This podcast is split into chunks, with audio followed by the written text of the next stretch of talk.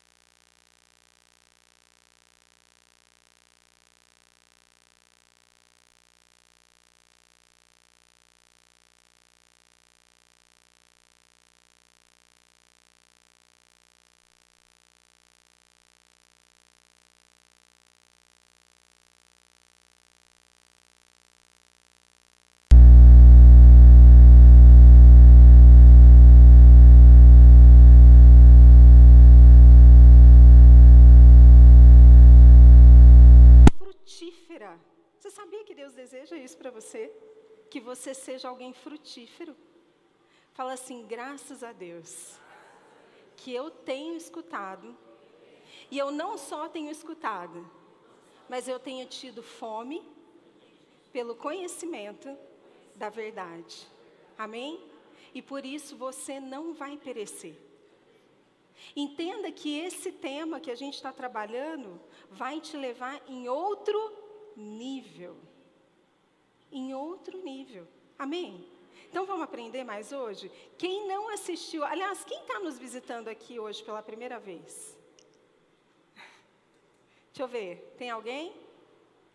Tá. Vou dar umas puxadinhas de orelha ali. Tem gente que talvez seja segunda ou terceira. Seja bem-vindo. Então vamos trabalhar. Vamos?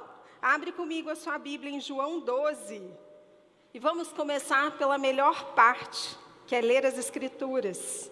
João 12, 1 fala assim: Foi, pois, Jesus, seis dias antes da Páscoa, a Betânia, onde estava Lázaro, o que falecera e a quem ressuscitara dos mortos. Fizeram-lhe, pois, ali uma ceia, e Marta servia, e Lázaro era um dos que estavam à mesa com ele. Primeiro, deixa eu te contextualizar algo aqui que é legal a gente entender. Jesus era muito amigo dessa família, Lázaro, Marta e Maria. E toda vez que ele ia ministrar na região da Betânia, como eles moravam nessa região, Jesus sempre ficava hospedado lá. Então, essa era uma das situações em que Jesus estava fazendo exatamente isso. E ele para para se hospedar com eles, e eles vão comer e ter comunhão juntos. Continua lendo comigo no verso 3. Então, Maria pegou um frasco de nardo puro, que era um perfume caro, derramou-o sobre os pés de Jesus e os enxugou com os seus cabelos, e a casa se encheu com a fragrância do perfume. Está imaginando essa cena? Vai imaginando aí o cheiro que ficou aquele ambiente, que delícia. Melhor que aqueles perfumes franceses que a gente compra, hein? ou sonha em comprar, né? Continua aí. Mas um dos seus discípulos, Judas Iscariotes, que mais tarde iria traí-lo, fez uma objeção.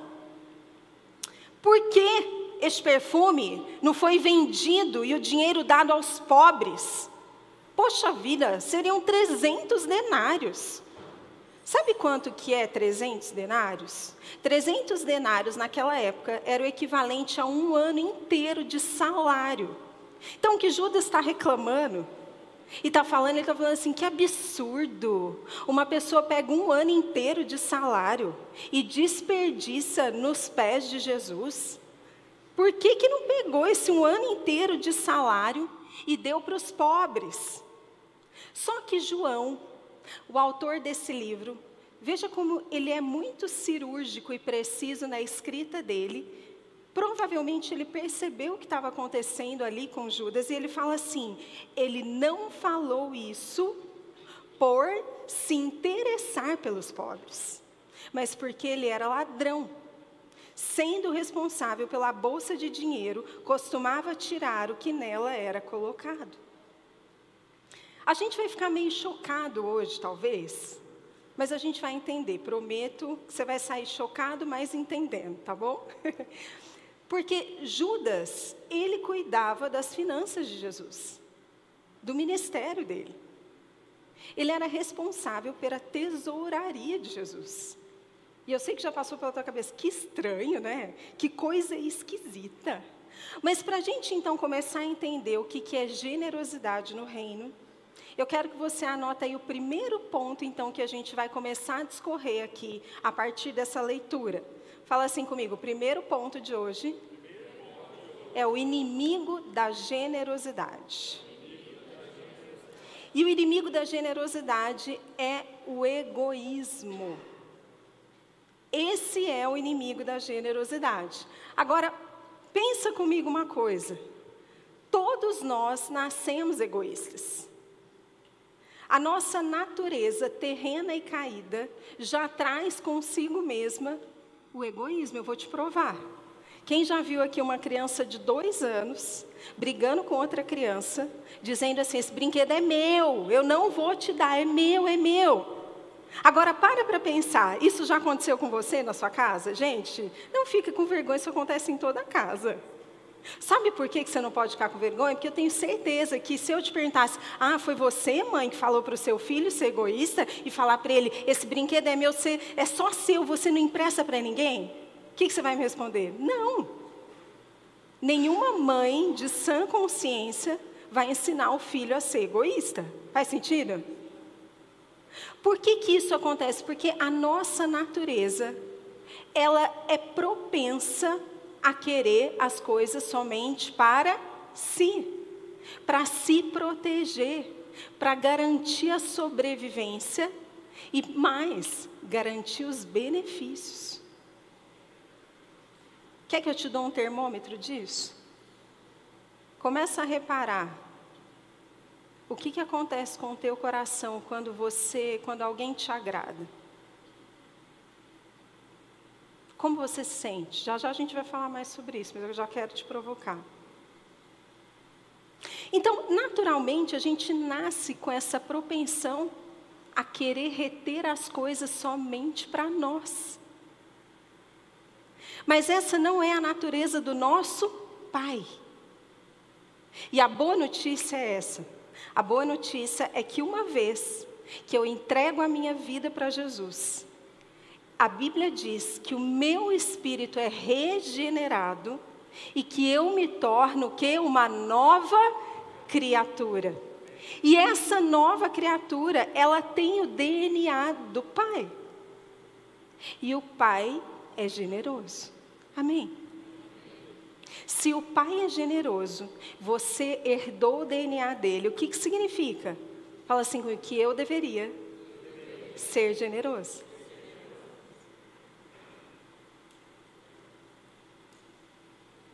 É tão interessante que a gente, muitas vezes, a gente prega, a gente fala isso, mas eu já sou nova criatura, eu sou imagem e semelhança de Deus. É verdade, então me mostra com as suas atitudes. Porque falar é fácil, não é? Falar que eu sou parecido com Jesus é fácil.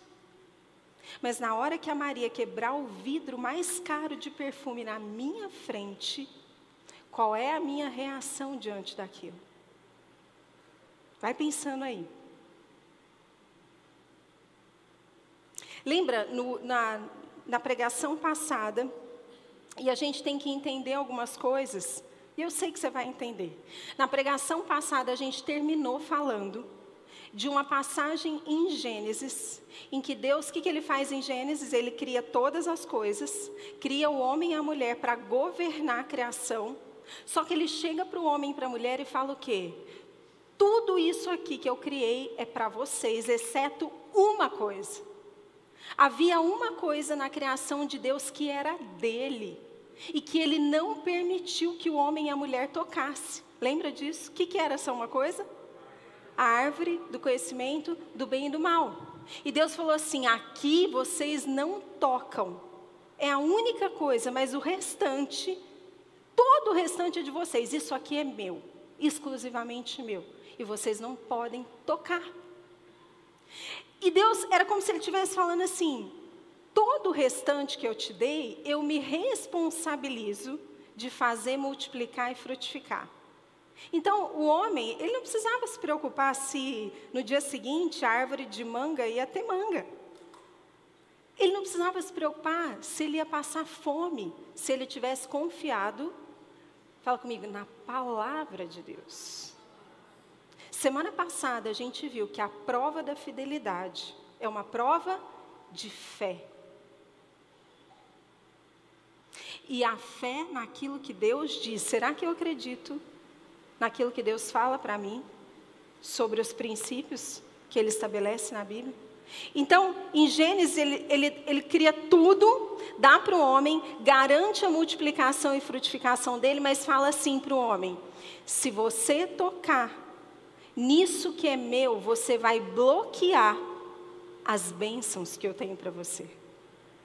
Você vai impedir que eu possa fazer por você aquilo que eu mesmo projetei para fazer. Então, ainda que Deus seja um pai generoso, a gente tem que entender que ele ensina e ele traz algumas coisas na palavra em que ele deixa claro o que é dele e que a gente não pode tocar. Tanto é que foi um estrago, né, gente? Vamos combinar?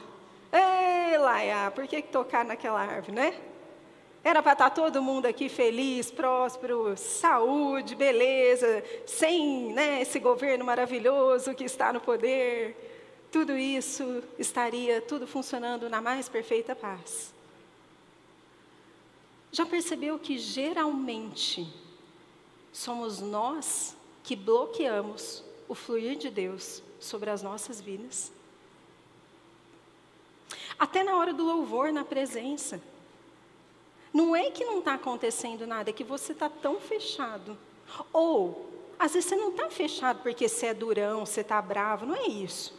Mas você está tão desacostumado de estar na presença de Deus que você não consegue acessar ela. Porque você está tão desacostumado a sentir, perceber Ele chegando, que Ele pode estar tá aqui dançando com um monte de gente e você parece que você está em outro planeta. É ou não é?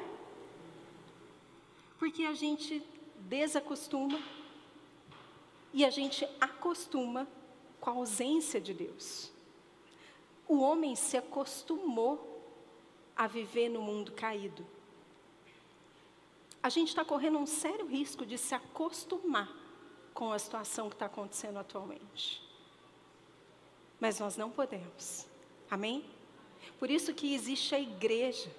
A igreja existe para que toda semana eu seja impulsionado a não me acostumar e me conformar com o mundo, mas para que eu seja encorajado, para que eu saia dela e continue lutando, lutando, lutando, lutando, lutando. Amém? Para que eu continue reivindicando os territórios que o inimigo roubou e que são nossos. Existem coisas que são nossas, assim como Deus deu lá em Gênesis, mas está tomado por outro governo e cabe a quem pegar de volta? Fala assim, eu. E é por isso que a gente está aqui. Existem bênçãos, ensinamentos e princípios a respeito das finanças que até os homens intelectuais e de mercado usam, mas o crente não usa. E aí os caras prosperam e o crente não entende por que, que ele vai na igreja todo domingo e não prospera. Porque ele não usa a palavra de Deus como prática na sua vida, só isso. Porque sobre a terra também existe uma graça comum, você sabia disso? A graça comum e a misericórdia de Deus permite que os homens continuem vivos e até prosperando. Porque toda a criação foi feita à imagem e semelhança de Deus, então imagina que as pessoas já têm essa natureza projetada por Deus, por isso que você vê muitos homens e mulheres que têm habilidades e que dão certo olhando pela ótica do sucesso do mundo, que não é necessariamente a ótica de Deus, amém? Mas eu quero que você pense nisso, porque eu sei que já passou pela tua cabeça, principalmente em momentos difíceis, Aquele povo, a gente leu Malaquias semana passada, e tem uma hora naquela, no, no, no livro de Malaquias que o povo está questionando Malaquias, falando: Mas espera aí, os caras são ímpios, eles estão prosperando financeiramente, por que, que a gente está nessa crise econômica? Porque existe uma graça comum derramada sobre a terra. E o ímpio, ainda que ele não seja devoto a Deus, que ele não acredite, que ele não reconheça, ele pode sim evoluir naturalmente falando naquilo, nas habilidades, na capacidade que, como ser, um ser criado por Deus, ele recebeu. Faz sentido? Está tá pensando nisso? Mas quando você entra em Cristo, você recebe a regeneração do teu espírito e você volta para o plano original e você pode ir muito além. Só que você precisa aprender a aplicar a palavra como verdade na sua vida. Muitas vezes a gente não desfruta porque a nossa mente não foi renovada. Sabe quando é que eu sei que a minha mente foi realmente renovada? Você sabe não?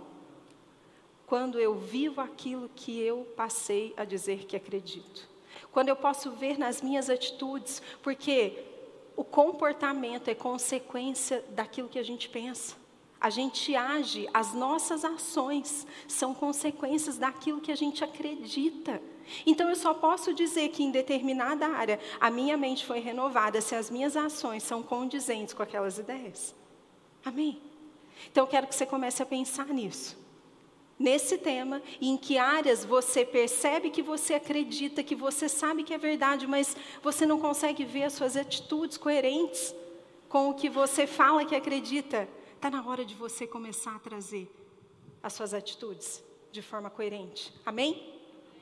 Então Deus deixa claro para a gente, lá em Gênesis. E aí, eu não sei se já passou pela tua cabeça assim, poxa vida, mas espera aí. Por que que Deus me coloca uma árvore no jardim que a gente não poderia tocar? Se ele já sabia, ele não precisaria, ele poderia ter feito tudo perfeito, sem essa restrição. Por que, que ele coloca isso? Por que, que ele faz isso? Por que, que frequentemente tem uma árvore do conhecimento do bem e do mal colocada bem na sua frente? Sabe por quê? Para testar o nosso coração. Para ver o quanto a gente acredita no que ele fala. Então, a obediência, ela está sempre ligada à fé. Não tem como eu obedecer se eu não tiver fé no que Deus fala. Porque eu preciso crer que aquilo que Ele falou é verdade. É só você pensar comigo. Pense em Adão e Eva. Vamos imaginar que realmente houvesse uma árvore física. Gente, isso é uma analogia. Não existia maçã, era pera, estou brincando. É, mas vamos imaginar. E aí Deus chega para você, você é Adão e Eva, tá? E Deus chega para você e fala assim: ó, seguinte, tudo isso aqui é seu, de vocês. Vocês vão poder desfrutar e ainda eu vou fazer isso multiplicar. Só que tem essa árvore aqui, dessa maçã vermelha, eu não sei porque essa cor vermelha, né? Essa maçã vermelha, vocês não comam. Porque se vocês comerem, o que vai acontecer? Certamente morrerão. Peraí. Para acreditar se isso era verdade ou mentira, só tinha dois caminhos. Quais? experimentar e ver o que vai acontecer, ou acreditar. Está vendo como é uma prova de fé o tempo inteiro? Tempo inteiro é uma prova de fé. Adão e Eva escolheram o caminho da dor. Falaram assim: quer saber? Vamos ver se esse trem é verdade mesmo? Ah, a pastora falou lá que eu preciso devolver o dízimo porque 10% de tudo que eu recebo é de propriedade do Senhor. Ah, deixa eu testar esse negócio para ver se acontece alguma coisa. Eu sei, gente, que muitos aqui já fizeram isso. Tipo assim, não vai acontecer nada se eu não devolver. E sabe o que, que aconteceu? Nada. Você que pensa. Parece que não aconteceu nada. Sabe por que parece que não aconteceu nada? Porque você foi trabalhar no dia seguinte, passou a rotina normal, aí você voltou, aí você recebeu o salário de novo. Você continuou levando a sua vida normalmente, não foi? Ai, tá vendo como eu sei? Estou brincando. Você continuou levando a sua vida normalmente. E aí você provavelmente passou por fases em que você começou a questionar Deus. Não só nas finanças, mas em outras coisas. Estou entendendo, por que, que aqui não vai? Por que, que eu estou com essa dificuldade? Por que, que eu não sou visto? Porque... Para para pensar qualquer coisa. E aí você não entende por que, que você passa por provas, mas não é aprovado. Porque a gente pensa que engana o Senhor. Mas na verdade, sabe quem a gente está enganando? A gente mesmo. Fala para a pessoa que está do seu lado assim: para de se enganar. Então, Deus colocou a árvore do conhecimento do bem e do mal lá no jardim do Éden de propósito. Porque Ele precisava mostrar para a gente mesmo aonde estava o nosso coração. Não é o que ele queria, mas ele precisava para que a gente mesmo soubesse. Faz sentido? Agora volta comigo lá no versículo 5. A gente estava vendo a história de Judas julgando aquela mulher. E ele vira e fala assim no verso 5: por que, que não venderam isso e deram aos pobres? Pastor, para que, que você vai comprar essas cadeiras? Por que, que você não pega esse dinheiro e leva lá para os pobres?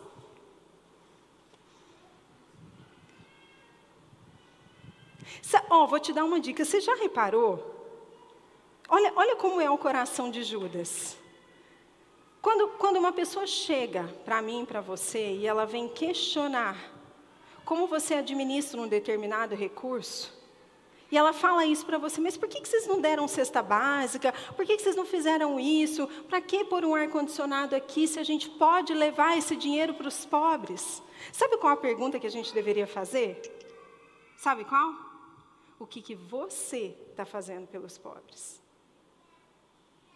Porque geralmente quem questiona isso, geralmente não faz nada pelos pobres mas está doido procurando alguém.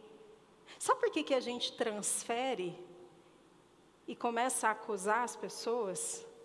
Para o holofote sair do nosso pecado e, e o pecado não ser percebido. Era isso que Judas estava fazendo.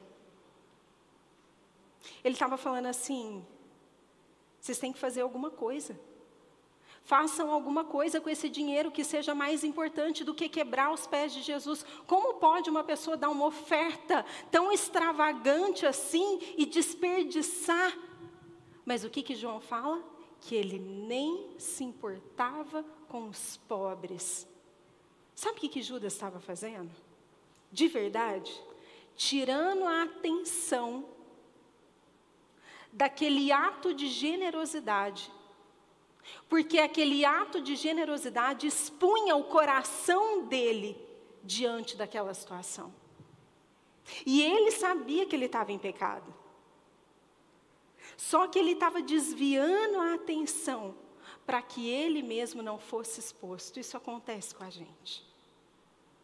Às vezes a gente acha que Deus não está vendo que a gente está colocando a mão no gasofilácio. Às vezes a gente acha que as pessoas não estão vendo, até vir uma Maria e quebrar o vaso de perfume na nossa frente, aquele negócio começa a exalar. E a gente é exposto porque a verdade dela está expondo o nosso pecado escondido. É ou não é verdade? Olha isso. Eu fiquei pensando, quantos maridos ou esposas ficam incomodados, e eu estou falando de algo que eu vejo, quando vê a esposa servindo na igreja, bastante. E aí o marido fala assim: não, você está exagerando, você já foi semana passada, e não sei o quê. Tem caso que às vezes é um exagero mesmo, mas eu estou falando geralmente, isso acontece porque a oferta de servir da esposa expõe o egoísmo do marido que não faz nada pela igreja. Ou vice-versa. É ou não é? Ou então os pais chegam e falam assim: Pastora, por favor, o meu filho, meu filho é adolescente, ele não vai mais na igreja, e não sei o quê, eu não sei mais o que fazer. Só que quando ele ia, e ele começou a participar e se envolver das coisas, a mãe e o pai começaram a falar em casa assim: ah, estou achando que está demais, viu? Nossa, o menino não sai da igreja, gente, agora é toda semana, quando ele não está na igreja, ele está na casa do irmão, ele está não sei o quê. E aí, o que, que acontece? Geralmente se afasta o filho, para que ele não tenha tanta frequência. Lembra que eu te falei algo semana passada, que não existe lugar neutro não existe quando você tira Deus em qualquer proporção de alguma área da sua vida, aquilo lá vai ser preenchido por outras influências.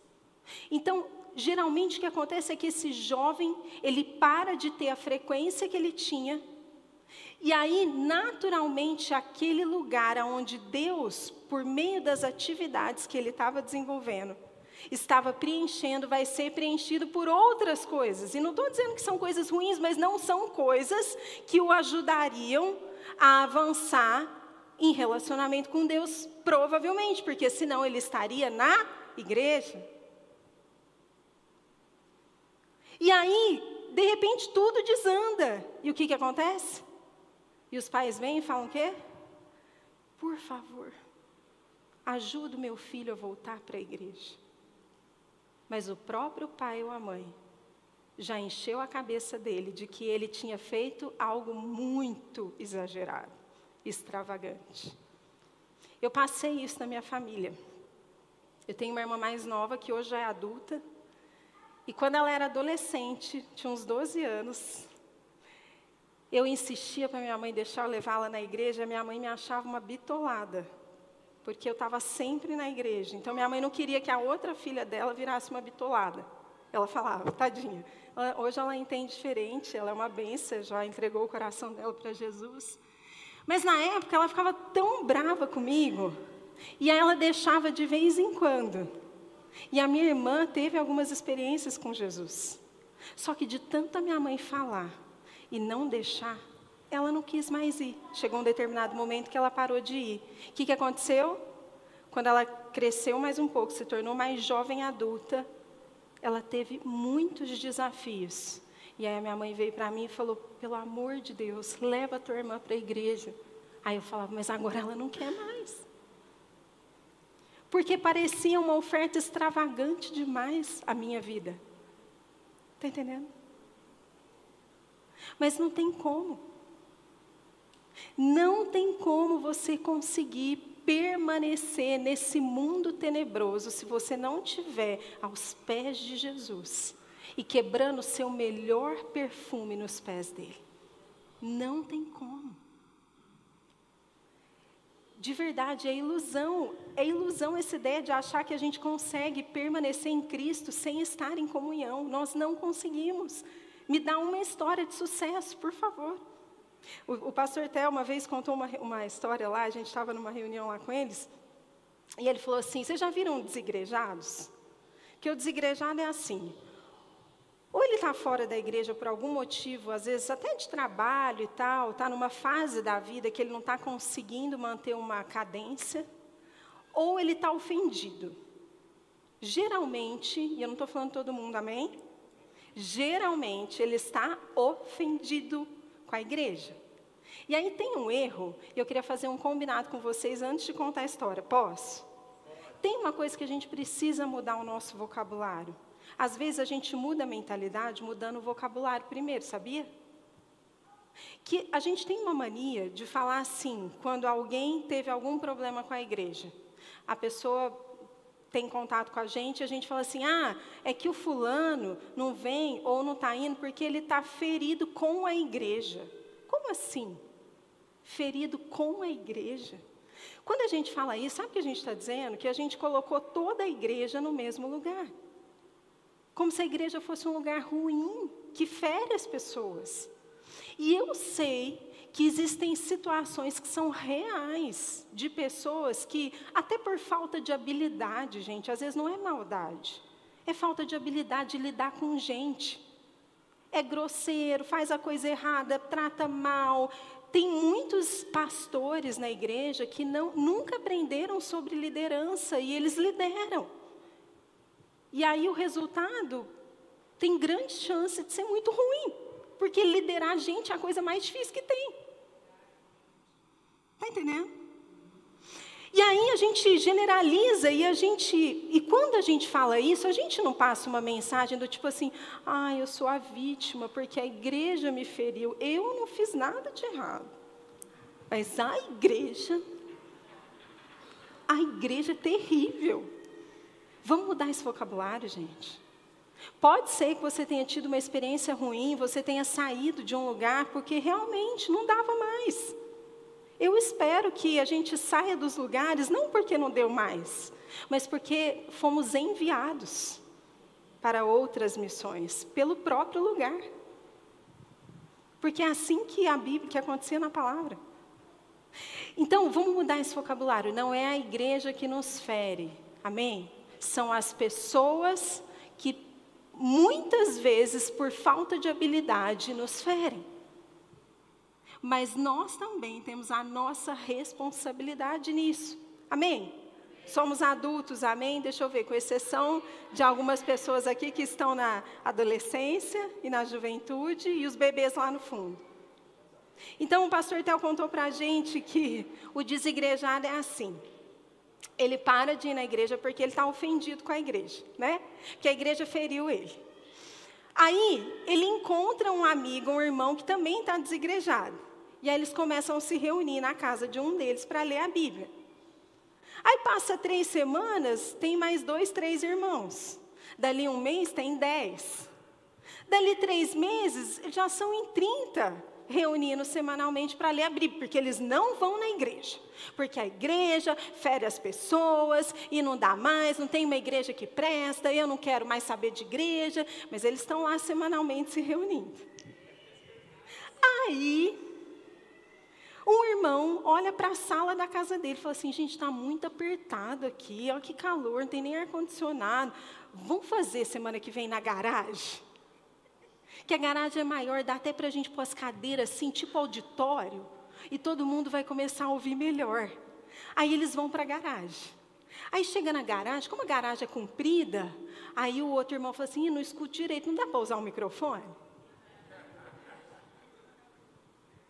Só que aí eles encontraram mais desigrejados e convidaram os desigrejados. Olha, nós não estamos em nenhuma igreja, viu? Quer reunir lá no, todo sábado, lá na casa do fulano? Porque nós estamos lá na garagem, a gente só lê a palavra e não sei o que tem, come junto, comunhão de verdade, igual Atos, viu? Igual Atos. Aí, chega os irmãos, aperta mais um pouquinho, e começa a ficar apertado, né? De 30 foi para 40, aí não cabe mais. Ai, pior. Os irmãos têm filho. Alguém precisa cuidar das crianças, gente. Quem é irmã do nosso meio? Eles se reúnem. Quem é irmã que vai ficar com as crianças? Mas, gente, nós precisamos ensinar a palavra para as crianças. Ministério infantil. Aí fica apertado, aí ele se reúne e fala assim: ó, oh, o fulano, primo do Beltrano, tem um galpão que não está sendo utilizado. E se a gente fosse para lá? Então vamos. Aí chega lá, eles descobrem que eles têm que pagar a conta de luz. Vamos começar a arrecadar, porque a gente agora tem despesa. Um ano depois, o que, que virou aquilo? Uma igreja. Por quê? Porque não adianta você fugir. Fala para a pessoa que está do seu lado. Para de fugir da comunhão do corpo. Senão você vai acabar na igreja de um desigrejado.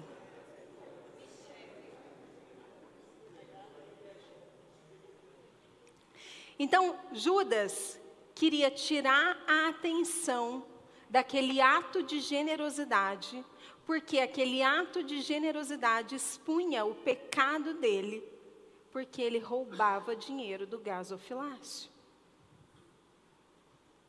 Então ele falava assim: Eu não posso ser exposto. É por isso que a gente se incomoda quando o nosso cônjuge ou o nosso filho serve, ou alguém é muito generoso. Por quê? Porque isso expõe o nosso egoísmo. Fala assim: eu não quero mais ter egoísmo no meu coração. Amém? Agora, vamos pensar naquela situação que eu já comentei. É interessante que Jesus sabia da condição do coração de Judas. Imagina você, você é dono de uma empresa e aí abre a vaga do gerente financeiro. Chega lá o candidato, você pega o currículo dele, Judas Iscariotes. O que, que você faria nessa hora? Jesus deu emprego para ele. Está amarrado. O quê? O que, que você faria? Você daria uma vaga? Tá, agora você está até com vergonha de falar não, né? Porque, tipo assim, eu não sei, né? Deixa eu ouvir primeiro por que, que Jesus deu essa vaga para ele. Aí depois eu tomo a decisão certa, né? Jesus deu a vaga para Judas porque era, é, essa era exatamente a fraqueza do coração de Judas. E, e ele estava dando a oportunidade para ele ser curado. Talvez a maior fraqueza da minha e da sua vida seja em relação ao dinheiro. E nessa série, Deus está nos dando a oportunidade de ser curado. Jesus tinha expectativa que Judas, andando com ele, pudesse administrar as coisas da forma certa. Muitas vezes Deus nos dá oportunidades, a gente não está totalmente preparado para elas. Mas por quê?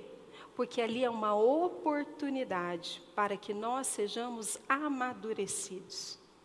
E outra coisa que eu estava pensando, né, enquanto eu estava estudando e montando aqui, imagine uma situação em que você é abençoado por alguém. O que, que, você pensa, geralmente, você sente quando alguém vem e te abençoa? Sei lá, te dá uma oferta financeira, ou te dá um presente, e, e, e uma coisa que você estava precisando. O que, que você pensa?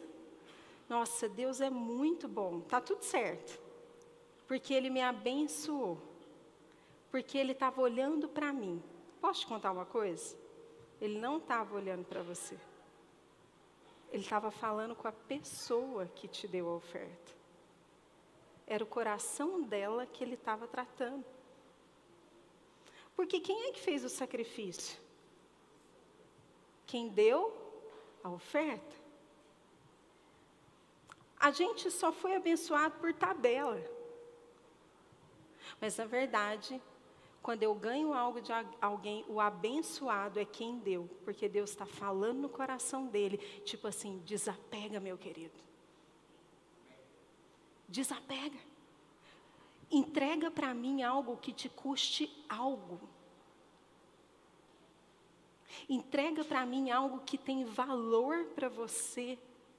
Qual é o coração que está sendo trabalhado? O coração que recebe ou o coração que dá? Coração que dá. E Deus está falando para a gente hoje: entregue algo que te custe. A igreja está cheia de crente que vai no domingo toda semana, toda semana vai domingo no culto, mas nunca entrega algo que custa. É ou não é verdade? Fala assim hoje, Senhor o meu coração vai ser transformado pela tua palavra. E a minha mente vai se tornar cada vez mais a mente de Cristo. Amém?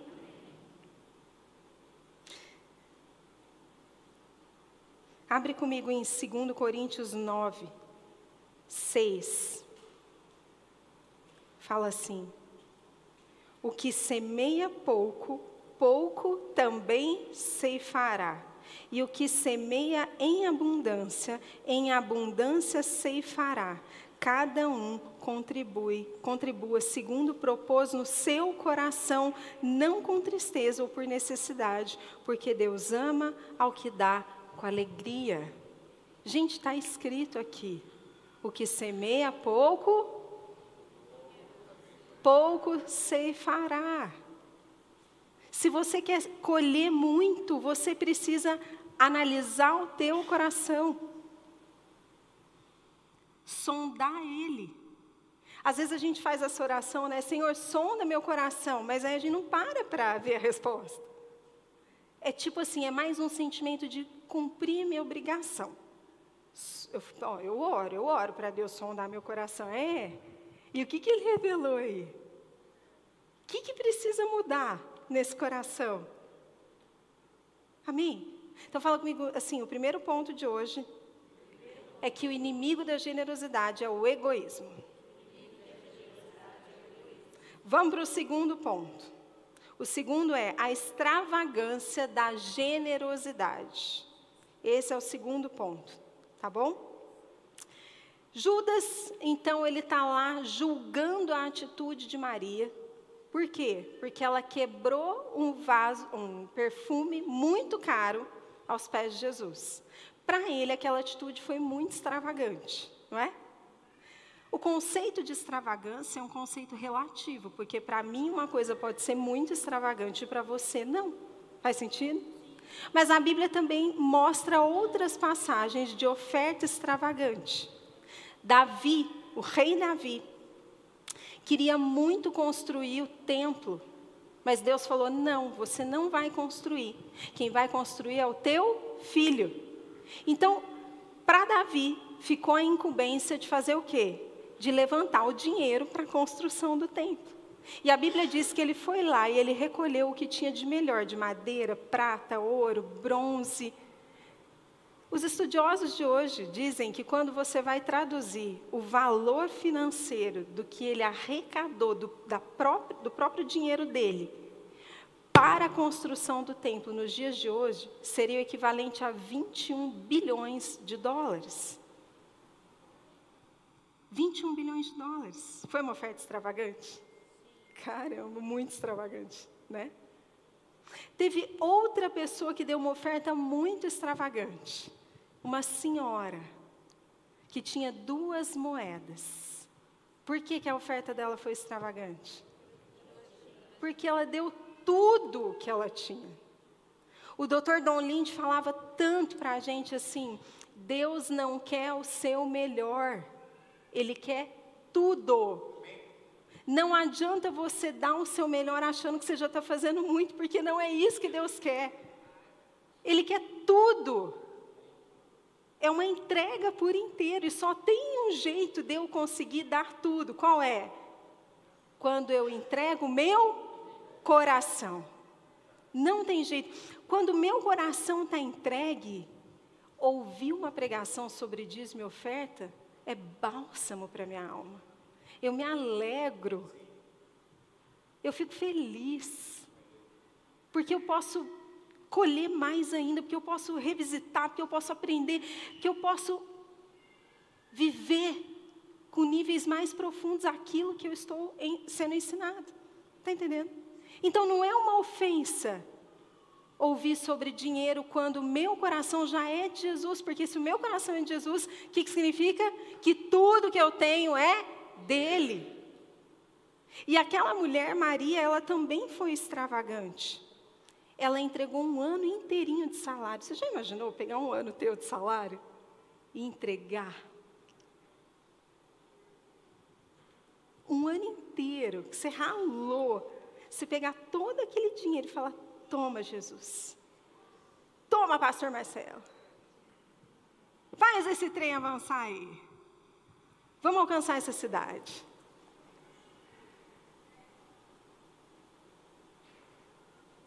Abre comigo em 2 Coríntios 8:1.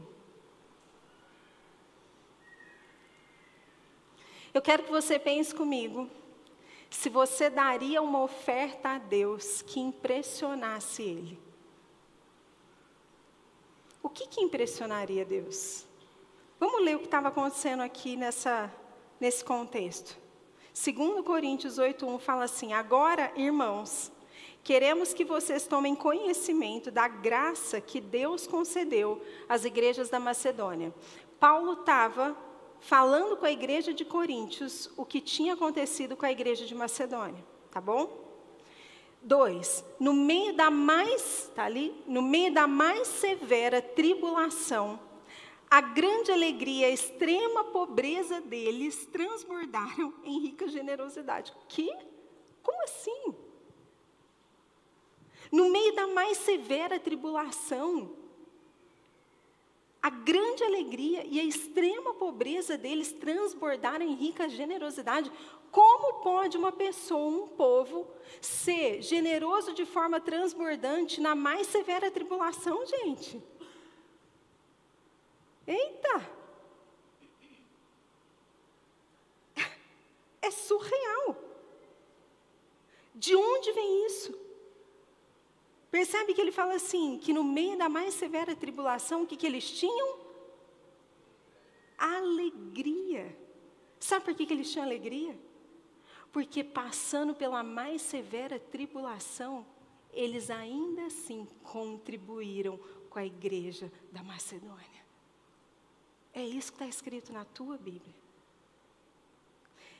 Pois dou testemunho, vai no 3 comigo, dou testemunho de que eles deram tudo quanto podiam e até além do que podiam.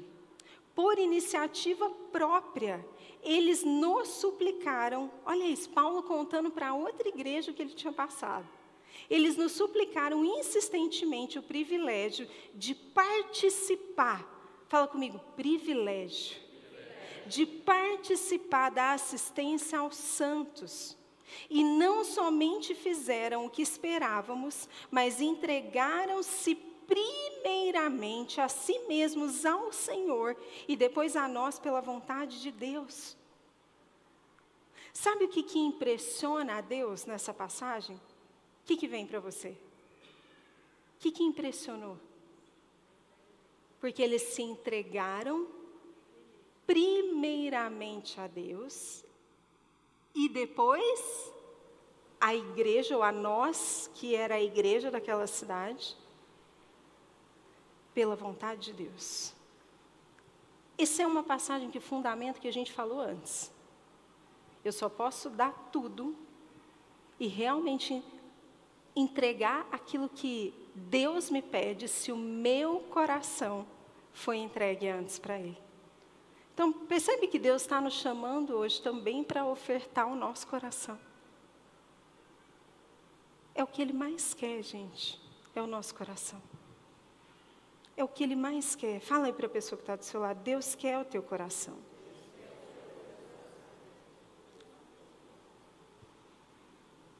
Fala de novo. Deus quer o teu coração.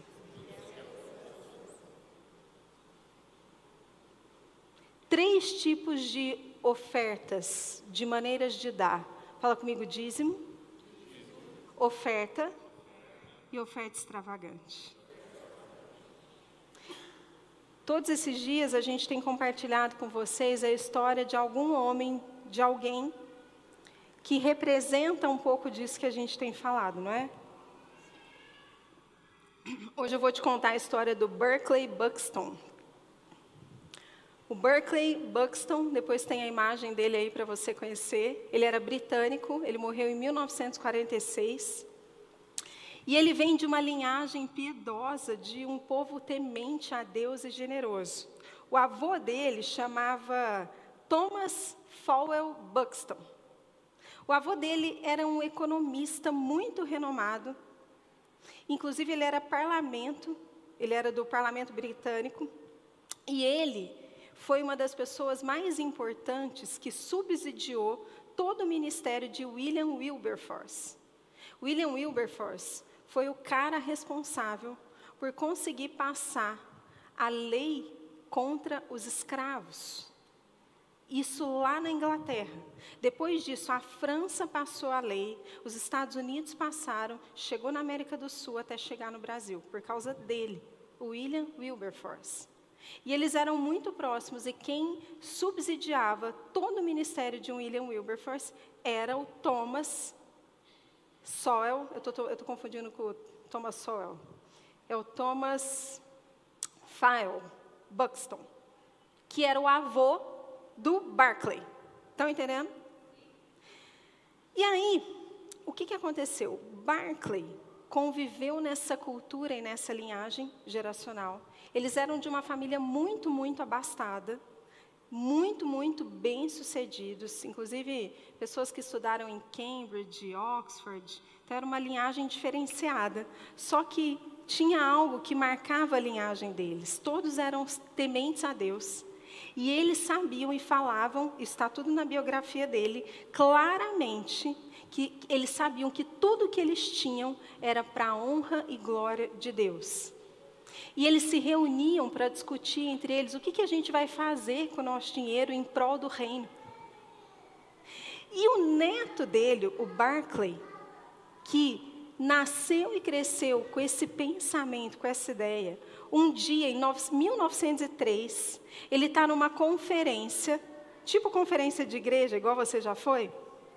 E a história conta que ele está sentado lá no fundo, e tem um momento que o pastor que está pregando começa a falar assim: Eu gostaria de ver se tem aqui algum jovem que teria coragem de dar a sua vida inteira por uma nação que ainda não ouviu a Jesus.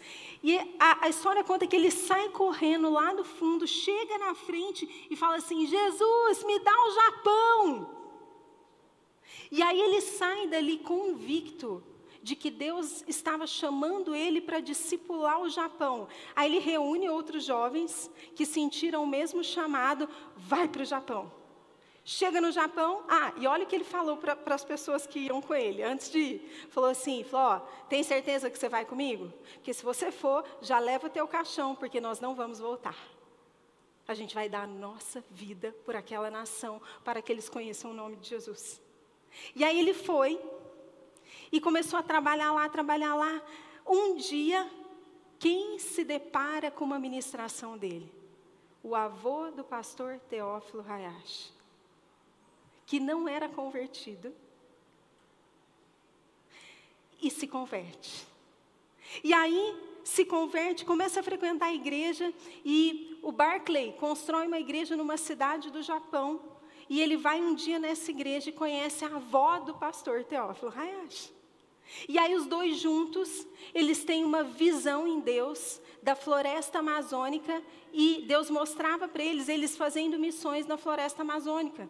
Então eles se casam e são enviados para o Brasil para fazer missões e eles trabalham por um tempo lá, atendendo as pessoas da região e depois Deus vai migrando eles até que eles estabelecem a igreja, vem a pastora Sara e nasce a Zion Church, que antes era outro nome, né? Era em, era em português. Sabe o que, isso significa? Que o Thomas Fowell Berkeley e o, e o, neto dele, o Berkeley, a generosidade deles atingiu a gente. Chegou até aqui. Está entendendo? Por que chegou até aqui? Porque hoje nós somos abençoados por aquela igreja que chama Zion Church. E essa igreja nasce de um missionário que dá a sua vida e entrega as suas finanças pelo reino. Olha só como Deus faz as coisas. Que lá no Japão, onde ninguém falava de Jesus, entrega a vida dele, vem para o Brasil e hoje, em 2023, a gente está colhendo frutos daquela semente que foi plantada naquela época. Isso é muito forte. O que talvez você não pense é aonde a tua semente pode chegar quando você investe nas coisas de Deus. Hoje eu estava no meu momento de oração e, eu tive uma experiência muito forte.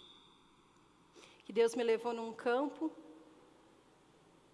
e era tipo um, um campo assim que tinha um horizonte, tinha algumas plantas e vinha um vento e sabe, já viu aquelas florzinhas que elas são pequenininhas e tem, elas são branquinhas assim na ponta e elas são bem sensíveis?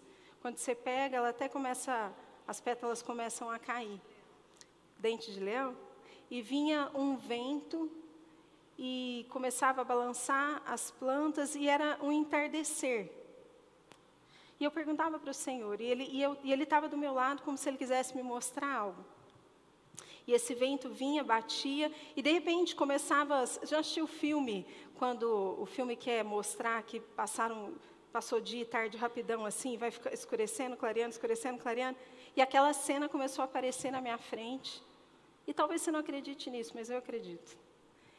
E, e Deus começou a me falar assim: eu estou te mostrando algumas estações que estão por vir.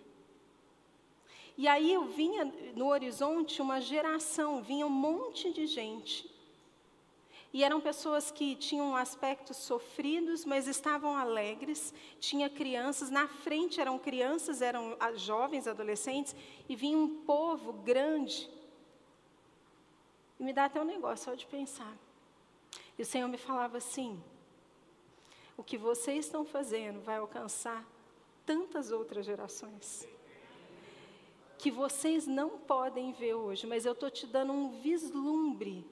Por isso, aí eu fui entendendo, por isso que passava aquela imagem muda de noite, de noite, de noite, e como se passasse o tempo rápido, e aquele vento, e Deus me falando assim, e trocava a estação, já não era mais aquelas florzinhas, já era outra coisa, e era dia, era noite, e aí está vindo um povo sofrido, mas alegre. E eu perguntei assim, Senhor, mas por que, que esse povo está sofrido e está alegre, porque eles encontraram a verdade, porque eles foram alcançados, porque é uma geração salva. É isso. Eu não estava buscando isso, eu estava no meu tempo de oração e pedindo para o Senhor simplesmente derramar a presença dele sobre a minha vida. E eu creio nisso. Eu oro e eu vou continuar orando por isso. E eu oro que os teus olhos se abram nessa noite, que você compreenda, que você seja tocado no seu coração, que o que você faz hoje, você não tem ideia do que vai acontecer lá na frente. De verdade, você não sabe quem está aqui. Faz sentido? Você não sabe quem são aquelas crianças amanhã. Então, toda vez que você sacrifica entrega algo que tem valor para você, seja no seu talento, no seu tesouro, no seu tempo, você está semeando no futuro. Porque você está ajudando com que essa missão permaneça. Para que ela possa então dizer, igual nessa visão, pode vir. Vem, fala, vem porque eu estou aqui eu estou aqui para servir, Senhor. Você tem coragem de dizer isso? E por último, o terceiro e último ponto de hoje é a recompensa da generosidade. Qual foi o primeiro? O inimigo da generosidade é o quê? O egoísmo. Qual foi o segundo? A extravagância da generosidade. E o terceiro é a recompensa da generosidade. E a gente vai ver a mesma história, a história de Maria por uma perspectiva diferente, que está lá em Marcos 14, 9. Fala assim: Em verdade vos digo que em todas as partes do mundo, onde este evangelho for pregado, também o que ela fez será contado para a sua memória.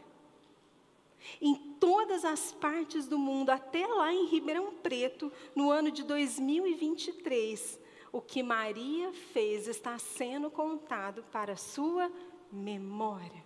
Fala comigo assim: a recompensa da generosidade é a memória que eu deixo na terra.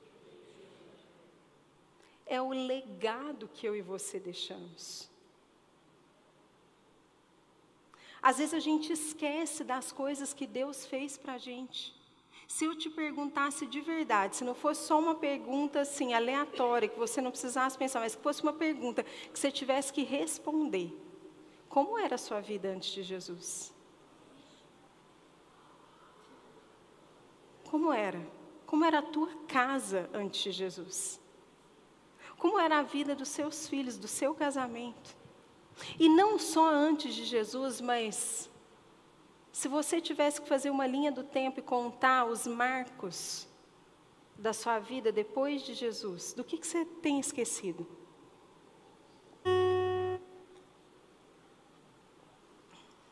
O que, que ele já fez por você que você tem esquecido? Maria era uma mulher que tinha memória. Ela já tinha vivenciado uma grande experiência com Deus por meio de Jesus, que foi a ressurreição de Lázaro, do irmão dela. Essa é uma, deve ser uma mega de uma memória, né, gente? Quem já foi num velório e ficou pondo a mão no morto assim e orando para ressuscitar? Eu já. Eu já. Eu só, ao mesmo tempo, me dava um frio na barriga, porque eu pensava assim, vai que acontece. Como é que vai ser? Acho que eu vou ser a primeira a sair correndo. Mas eu já orei. A gente foi orar uma vez num velório e a moça era jovem. Eu falava, Jesus, levanta essa mulher daqui, pai. Não deu certo, gente. Eu nunca vivenciei essa experiência. E talvez você esteja pensando mesmo assim. Tipo, ah, mas Maria também, né, pastora? Viu Jesus recitar o irmão dela. É poderoso demais. Por isso que ela entregou uma oferta tão extravagante, porque Tá fácil assim entregar o coração, né? Eu quero que você abra comigo então em Efésios 2, 4. Fala assim: Mas Deus, que é riquíssimo em misericórdia, pelo seu muito amor com que nos amou, estando nós ainda mortos em nossas ofensas, nos vivificou juntamente com Cristo e nos ressuscitou juntamente com Ele e nos fez assentar nos lugares celestiais em Cristo Jesus. Como é que você nunca viu alguém ressuscitar? Você mesmo foi ressuscitado. Eu não sei em você, mas toda vez que eu leio esse texto assim, me dá um negócio assim, porque não tem presente melhor. Não tem.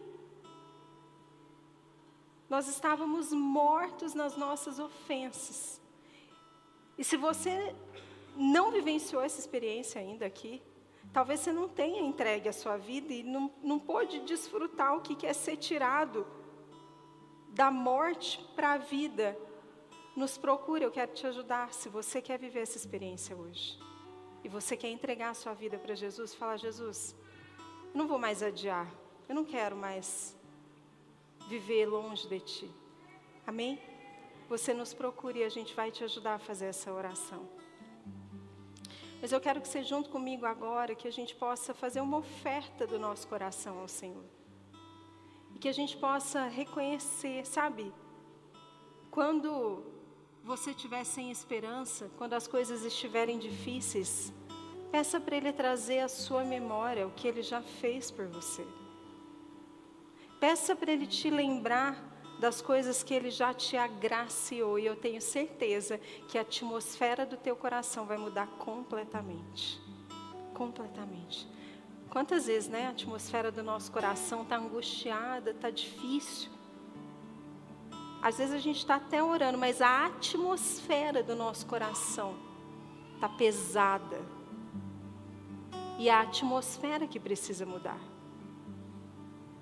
E a atmosfera pode ser mudada quando você se recorda do que ele já fez por você. Amém? Quero que você fique de pé comigo.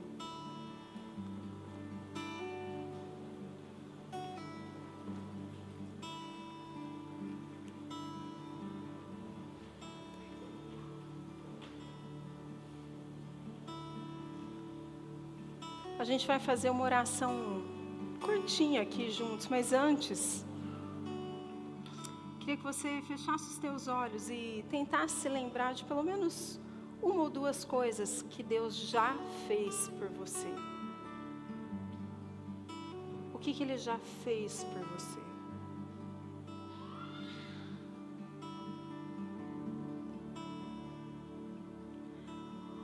Que, Ele já fez por você que valeria a pena entregar o teu coração para Ele? Ele já entregou o dele para a gente. Ele entregou antes de nós. Mas o que, que valeria a pena você acreditar na palavra dele, dar um passo de fé e falar: Senhor, o meu nível é muito superficial diante de ti. Eu até tenho cara de crente, eu até conheço a palavra, eu até recito versículos, mas a verdade é que eu sou superficial contigo. E eu não quero mais. Eu quero, se for preciso, te entregar o meu melhor perfume como prova do meu amor e para que o meu coração seja tratado. Porque é isso. Uma oferta só é uma oferta quando ela nos custa algo. Quando ela não te custa nada, você deu do que sobrou e em qualquer aspecto da vida. Mas quando te custa algo, aí sim é uma oferta que você oferece ao Senhor.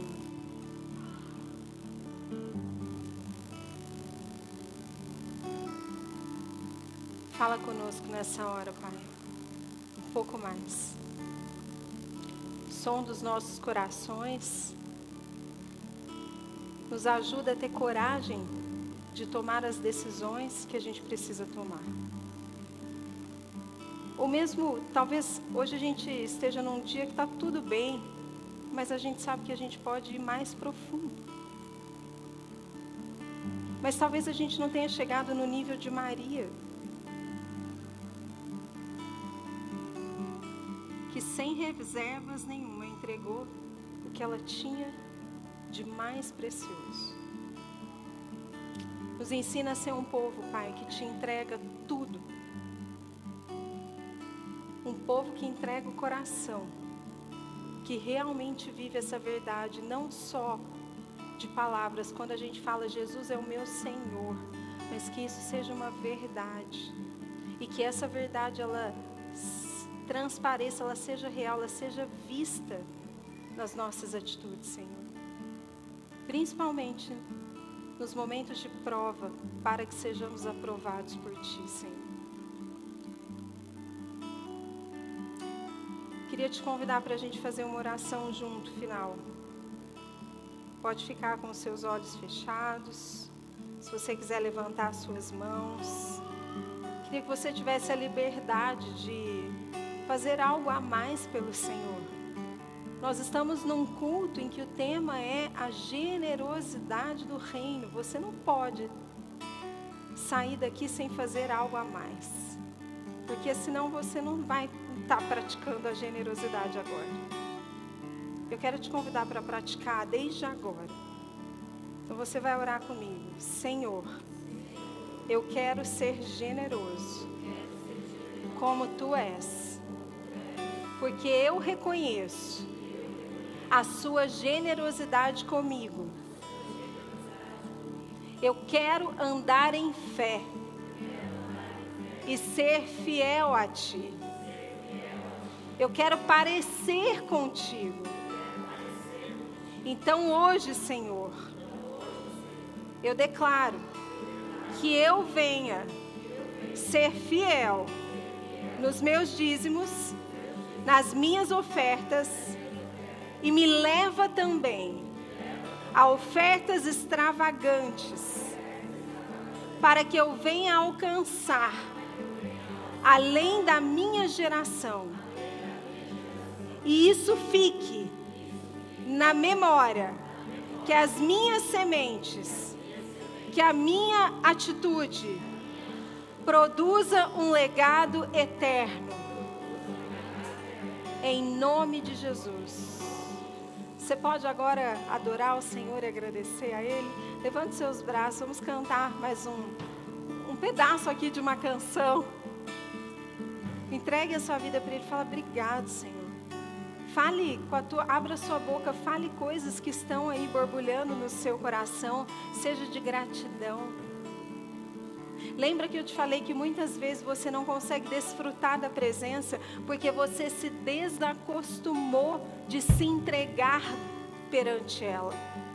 Aqui é um centro de treinamento para você resgatar e voltar para o lugar de onde você nunca deveria ter saído, que é aos pés de Jesus. Então pega o teu melhor perfume agora e derrama sobre os pés dele. Pega o teu cabelo, quem é careca pega a barba. E enxuga os pés dele agora. Fala assim: Eu vou terminar esse culto que eu vim entregar para ti hoje, Senhor com uma oferta generosa do meu coração.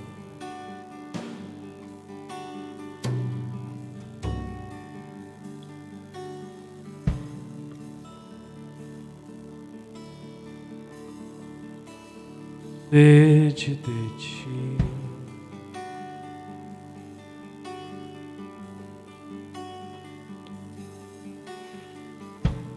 De aprender de ti, que é manso e humilde.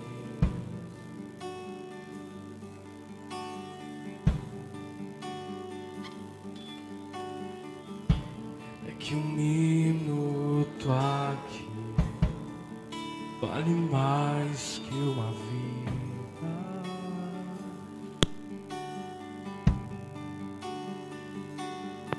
Tu és tudo que eu quero ser, tudo que eu quero ter. Tu és tudo que eu quero ser, tudo que eu quero ter. Tenho sede um deserto orar.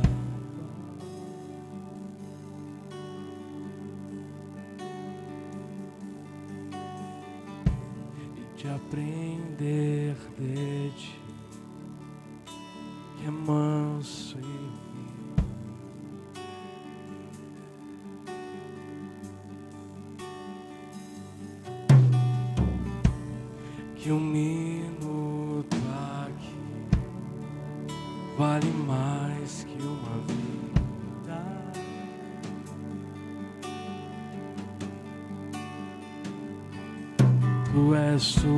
que eu quero ser, tudo que eu quero ter. Tu és tudo que eu quero ser, tudo que eu quero ter. Tu és tudo que eu quero ser, tudo que eu quero ter.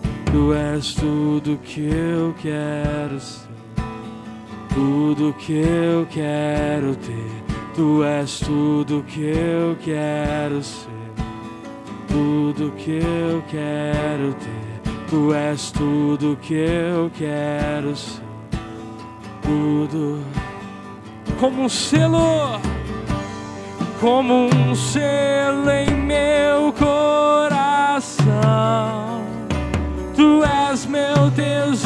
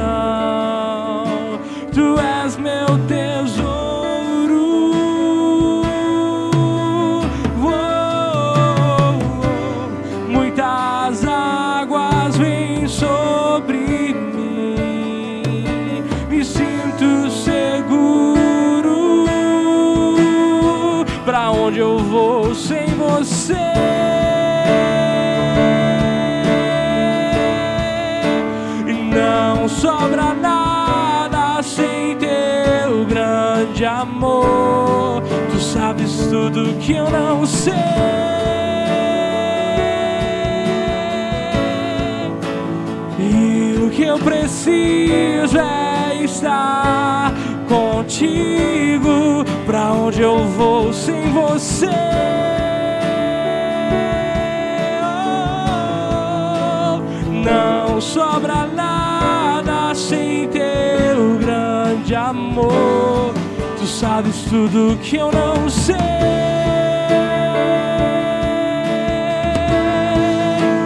e o que eu preciso é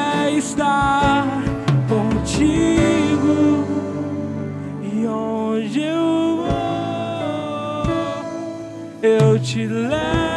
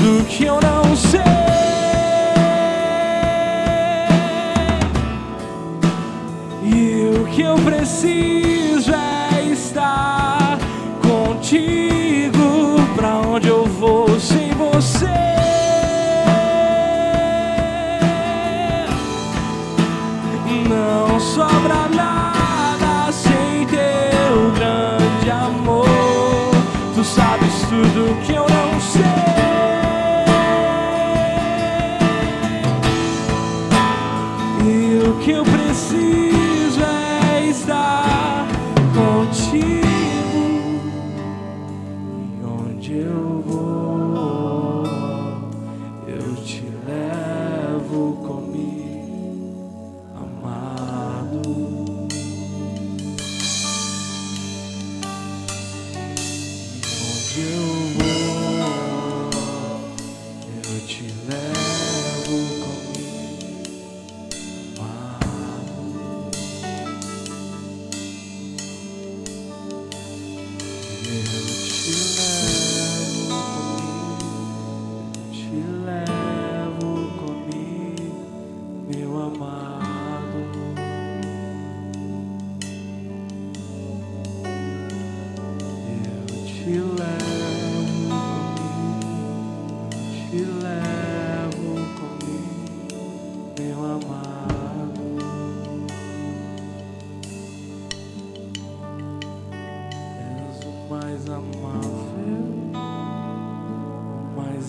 desejo.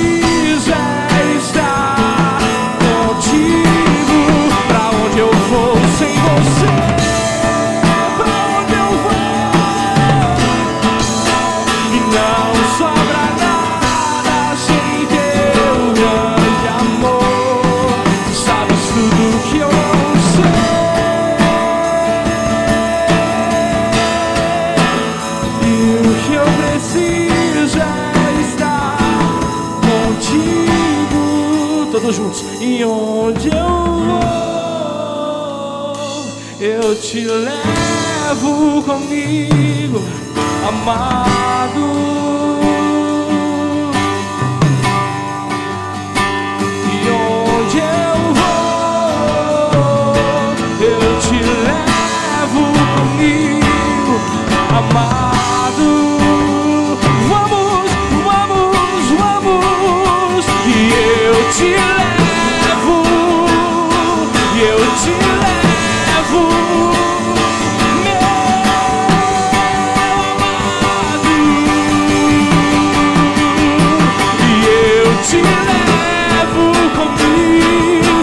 Erga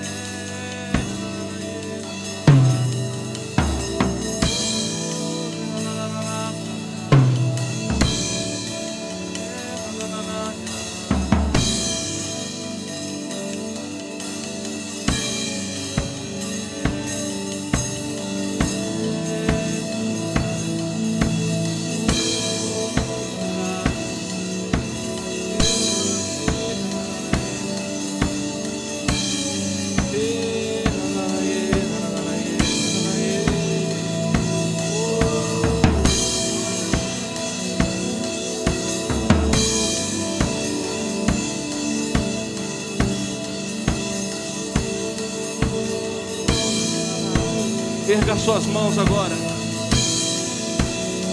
Com autoridade. Declare essas palavras. Eu te amo, Deus. Eu te amo, Deus. Eu te amo, Deus. Eu te amo. És o mais amável. És o mais desejável.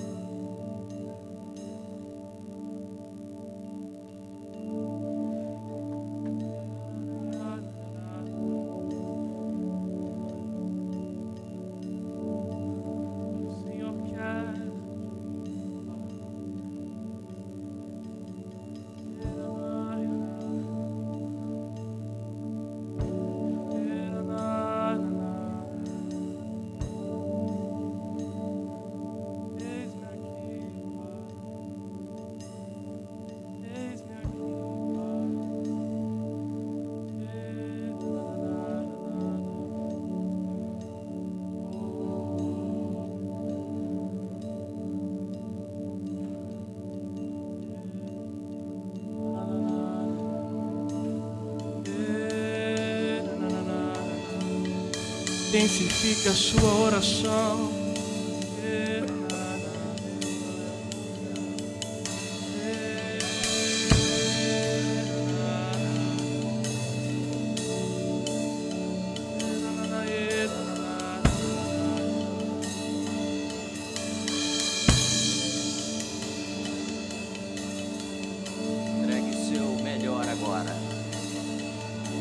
Ao mover do Espírito Santo aqui, começa a entregar o. Abra sua boca. Te adoramos, Senhor.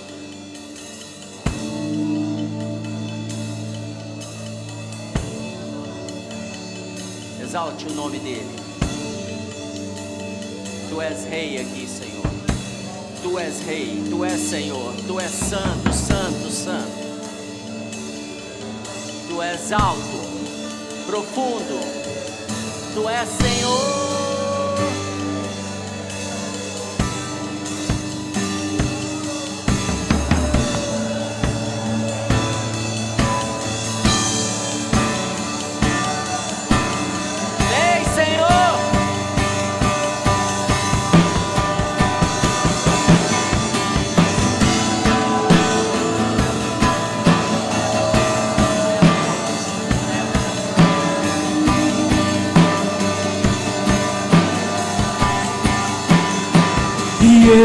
Te levo comigo, eu te levo comigo, meu amado. E eu te levo comigo, eu te levo comigo, meu amado. Eu te levo, e eu te levo comigo, eu te levo comigo, meu amado.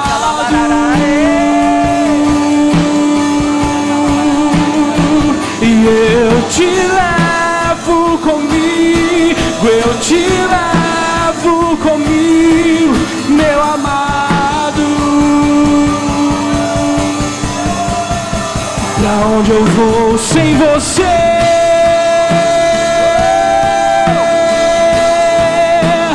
Não sobra nada sem teu grande amor. Tu sabes tudo que eu não sei. Espírito Santo. Cura!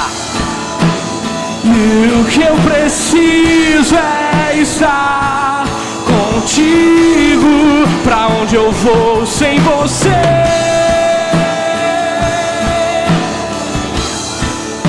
Não sobra nada sem ter o grande amor. Tu sabes tudo que eu não sei.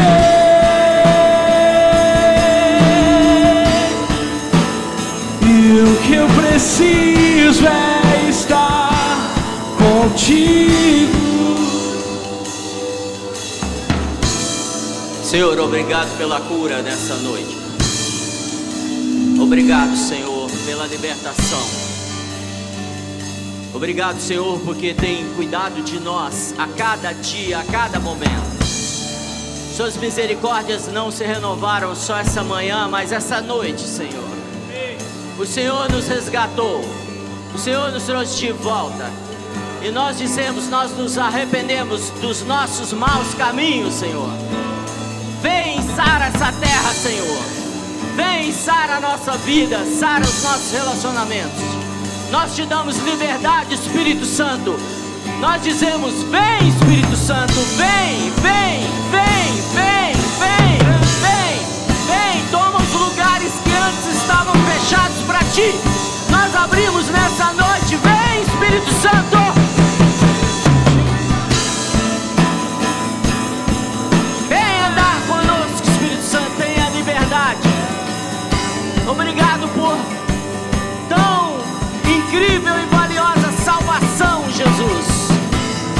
Obrigado, Jesus.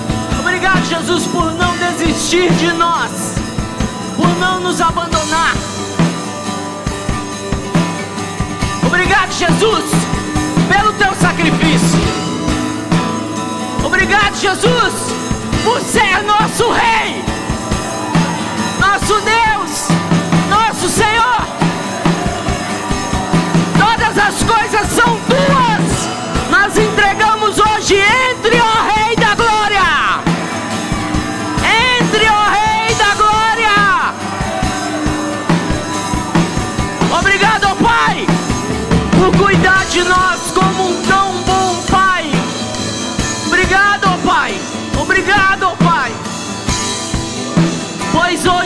podemos dizer que não somos órfãos. Não estamos abandonados, tu nos colocaste em uma família. Obrigado pela família, Senhor. Obrigado, Jesus, pelo teu plano com a eclesia, com a tua igreja. Onde sentimos protegidos, direcionados por ti. Senhor, obrigado por cada irmão aqui que nessa noite foi curado, nessa noite foi liberto, que nessa noite, Senhor, foi resgatado e colocado de novo no, no caminho.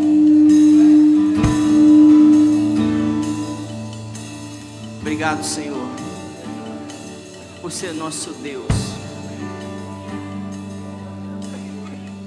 Nós derrubamos o trono de Baal. Nós derrubamos o trono. Só abaixa um pouquinho. Nós derrubamos o trono de Baal. Nós derrubamos todos os tronos que levantamos em nosso coração. Nós derrubamos nessa noite.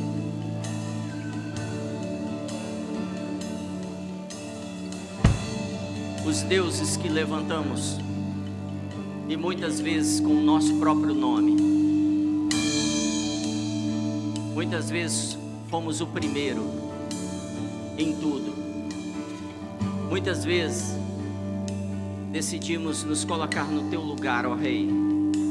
Mas nessa noite nós assumimos que tu és Rei, o único Rei nós declaramos que não há outro Deus em nossa vida. Não há outro Deus em nossa vida. Não há outro Senhor. Nós nos arrependemos. Arrependemos. Mudamos nossa mente e colocamos um trono no nosso coração. E só tu pode sentar lá, Senhor. Dirija a nossa vida a partir de hoje. Dirija a nossa vida nas áreas que ainda não tínhamos decidido. Falta-nos coragem, Senhor. Nós confessamos isso. Temos sido incrédulos em tantas coisas, Senhor, para confiar em Ti. Confessamos nosso pecado agora de incredulidade e te pedimos, aumenta a nossa fé, Senhor e nós nos lançaremos, que sabemos que se dermos o passo, tu colocarás o chão para pisarmos ali.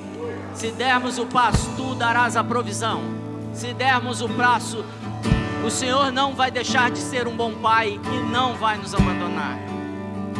Se dermos um passo, poderemos usar a tua palavra, cobrar a tua palavra, que diz que tu nunca nos abandonaria nós confessamos a tua palavra nessa noite. O Senhor nunca nos abandonou e nunca vai nos abandonar. Por isso, vem, Espírito Santo, termina a obra que começastes em nós. Termine a boa obra que começastes em nós. Termine a boa obra que começastes em nós, Senhor. Nós abrimos agora a mão, mão de todos os nossos valores, dons, todas as coisas que colocamos nossa segurança. Abrimos mão e dizemos: Confiamos em Ti, Senhor. Somente em Ti nós confiamos e não confiaremos em nenhum outro. Porque ninguém é santo, santo, santo, santo, santo, santo como Tu és, Senhor. Digno, digno, digno como Tu és. Não há outro.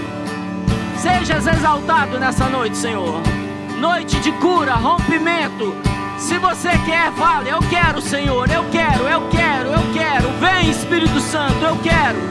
Faça a tua obra em mim. Faça a tua obra em mim em nome de Jesus. Seja curado, seja liberto, seja próspero. Aleluia!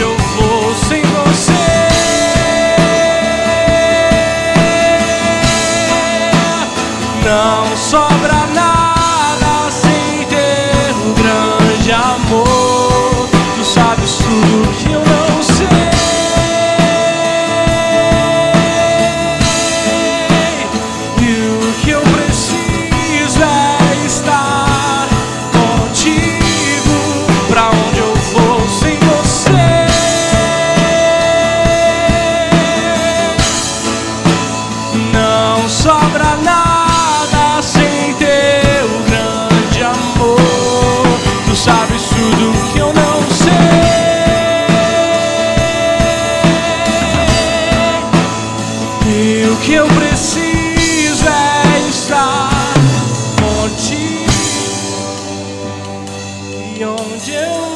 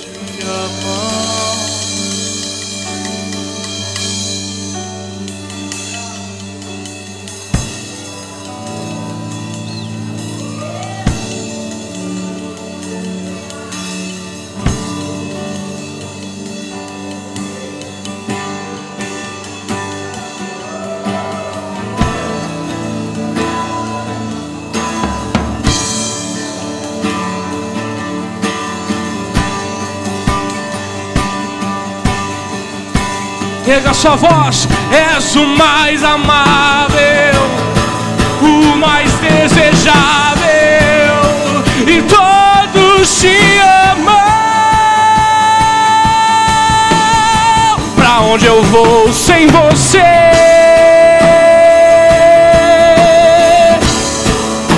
E não sobra nada sem teu grande amor. Tu sabes tudo que eu não sei.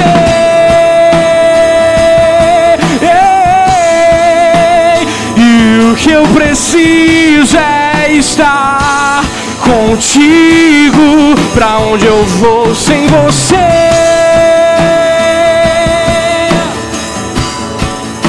Não sobra nada sem teu grande amor. Tu sabes tudo que eu não sei.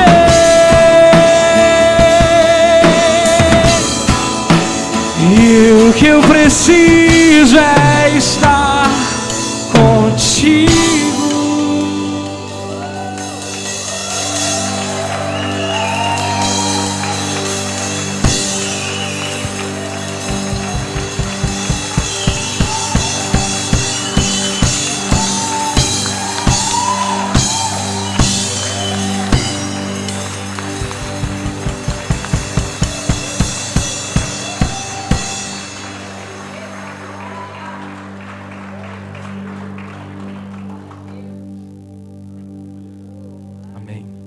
Uma excelente semana.